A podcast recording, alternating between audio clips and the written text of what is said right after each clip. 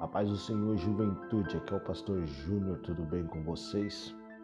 Eu venho aqui trazer uma palavra do Senhor para a vida de vocês, uma palavra para vocês refletirem, pensarem, algo que Deus tem ministrado ao meu coração e eu quero passar para vocês um tema bem integrante, bem, bem pesado aí sobre esses últimos tempos, que se chama ansiedade, né?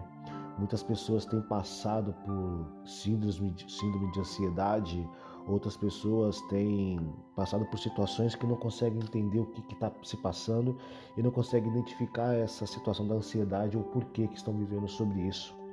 Mas eu não quero trazer para vocês psicologia, não quero trazer para vocês nada que seja humano, mas eu quero trazer para vocês hoje o que a Bíblia tem a nos dizer sobre isso. O como que a Bíblia ela nos fala e nos orienta ainda mais para jovens, adolescentes que estão sujeitos a todo momento a viver ou passar por isso. Então, quero começar aqui com a primeira carta de Pedro, capítulo 5, versículo 7, né, onde o grande apóstolo Pedro ele fala o seguinte: lançando sobre ele toda a vossa ansiedade, porque ele tem cuidado de vós. Aí ele fala o seguinte no versículo 8: sede sóbrios, Vigiai, porque o diabo, vosso adversário, ele anda em derredor, bradando como um leão, buscando a quem possa tragar. Duas coisas temos aqui. A primeira é lançando a Deus a nossa ansiedade, porque se nós mantemos a ansiedade sobre nós, não seremos sóbrios, porque a ansiedade ela tira a nossa consciência racional e nós paramos de vigiar e o diabo é isso que ele procura, é isso que ele quer, é isso que ele quer achar e é o que ele quer encontrar. É, eu vou ler aqui para vocês o que Tiago, né, ele fala na carta na carta de Tiago, capítulo 4.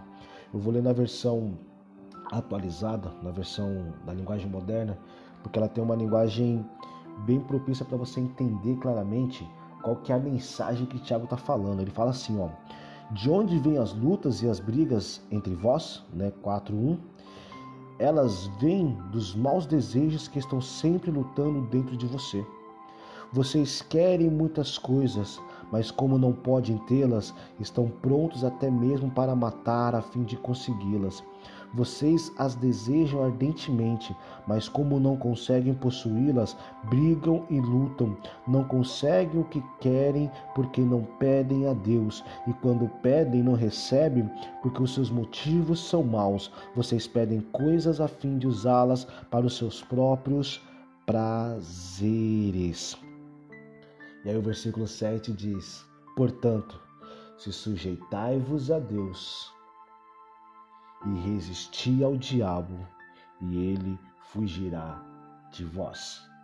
Então, veja só o que Pedro fala e o que Tiago fala sobre a ansiedade. Às vezes estamos num mundo de muitas ansiedades, procurando várias e várias coisas nos entregar pela ansiedade. Você fica ansioso pelo seu futuro, pela faculdade, pelo curso, pela família, pelo casamento, por um relacionamento, por um, por um emprego, por algo que você quer tanto e você fica tão ansioso, você fica tão ansioso, você começa a criar expectativas, você começa a criar um mundo, você começa a criar várias coisas, você começa a focar tanto naquilo, você começa a trabalhar tanto em cima daquilo, você começa a gerar várias expectativas que começam a te consumir, te consumir, te consumir. E não é uma expectativa, você começa a criar dezenas de expectativas. Você quer que tudo seja perfeito, você quer que tudo seja maravilhoso, você quer que tudo aconteça de uma forma que seja única para você. Você está vivendo sobre as suas próprias ansiedades, seus próprios desejos, as suas próprias vontades, seus próprios quereres. E aí você começa a deixar de lado a vontade de Deus, começa a deixar de lado aquilo que Deus quer realmente para você e começa a buscar somente aquilo que você quer. Aí você vai falar, mas pastor, se eu não pensar no meu futuro, se eu não pensar nas coisas que eu tenho que fazer, como que eu vou ser? Eu não estou falando para você não pensar, mas estou falando para você não viver somente em torno disso. Ansiedade, ela é diferente de esperança. A palavra esperança ela está relacionada a um conceito de eu tenho convicção, eu tenho certeza plena que isso vai acontecer. independente do que o mundo diga, independente do que as circunstâncias digam, isso vai acontecer. É uma esperança. A ansiedade, ela está relacionada àquilo que eu estou fazendo de modo para chegar, para construir. Eu estou relacionando várias e várias e várias coisas para conseguir um único objetivo no final. E muitas das vezes você acha que ter uma roupa tal vai te fazer feliz, você acha que ter um carro vai te fazer feliz, você acha que ter um namorado, uma namorada vai te fazer feliz, você acha que ter um casamento vai te fazer feliz, você acha que ter um emprego vai te fazer feliz, você acha que conseguir a faculdade dos seus sonhos vai te fazer feliz, você acha que conseguir aquilo que você tanto almeja, tanto quer vai te fazer feliz, você acha que ter aquele celular que você acha legal vai te fazer feliz, você acha que se você tiver tantos amigos vai te fazer feliz e você começa a conquistar tudo isso, só que a felicidade nunca chega porque nada disso vai te proporcionar alegria, felicidade e realização verdadeira. A única coisa que pode te realizar felicidade, realização verdadeira é algo chamado Jesus Cristo na sua vida, é o chamado reino de Deus. Olha só o que Jesus deixou bem claro no livro de Mateus, capítulo 6, versículo 33, no Sermão do Monte. Ele fala: "Olha, mas buscar em primeiro lugar o reino de Deus e toda a sua justiça, e todas essas coisas serão acrescentadas." Quando você busca o reino de Deus, busca a vontade do Pai, busca a vontade do, do reino para a sua vida e a justiça dele para você, tudo aquilo que você almeja, tudo aquilo que você deseja vai ser acrescentado. Às vezes você quer conquistar muitas coisas pensando que isso vai te fazer feliz e às vezes Deus quer te apresentar simplesmente o reino dele, a vontade dele, e isso vai te fazer tão feliz que você vai desistir do mundo inteiro e vai se aproximar de Deus. No livro de Tiago ele fala, olha, a amizade com o mundo é inimizade com Deus. Por quê? Porque você quer ganhar o mundo inteiro. Mas Jesus falou: o que, que adianta ganhar o mundo inteiro e perder a tua alma? Então pense nisso, olha só. Buscar em primeiro lugar o reino de Deus. Temos que nos voltar para o reino, temos que nos voltar para a justiça divina, porque todas as coisas Deus vai acrescentar nas nossas vidas de uma forma extraordinária. Olha só o que, que fala Jeremias no capítulo 29. Vou ler aqui a versão é, atualizada, que ela tem uma linguagem bem clara, no versículo 11, ó. 29, 11, 12 e 13 diz assim, ó. Sou eu que conheço os planos que tenho para vocês. Prosperidade e não desgraça, e um futuro cheio de esperança. Sou eu, o Senhor, quem está falando. Então vocês vão me chamar e orar a mim, e eu responderei responderei. Vocês vão me procurar e me achar, pois vão me procurar com todo o coração.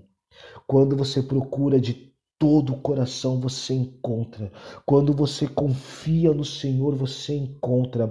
É como no livro de Jó, capítulo 14, quando fala sobre a árvore. Você pode estar totalmente arrebentado, morto, mas ao cheiro das águas, ao passar do mover de Deus, tudo vai se renovar. A esperança para você. Não precisa se preocupar com o futuro, não precisa se preocupar com o amanhã, pois o seu amanhã a Deus pertence e ele vai trabalhar o seu seu favor, mas ele quer uma coisa: procure e busque o meu reino, faça a minha vontade, faça aquilo que eu chamei você para fazer, faça aquilo que eu te chamei para ser como feito. Eu te chamei para ser uma geração eleita, um povo escolhido, um sacerdócio santo na minha presença. Então é isso que nós temos que fazer. Jesus deixou bem claro: buscai em primeiro lugar o reino de Deus. E ele fala na oração do Pai Nosso: olha que seja feita, Pai, a tua vontade, aqui na terra, como ela é feita no reino dos céus.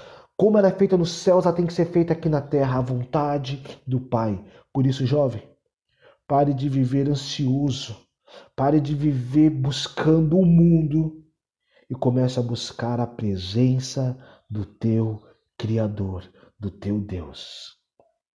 Senhor Deus, que esses jovens eles possam ser alcançados pelo teu Espírito Santo. E que pelo mover das águas do Espírito, toda essa ansiedade, toda essa depressão, toda essa síndrome que eles têm vivido, essas angústias, esses lamentos, eles caiam por terra hoje em nome de Jesus.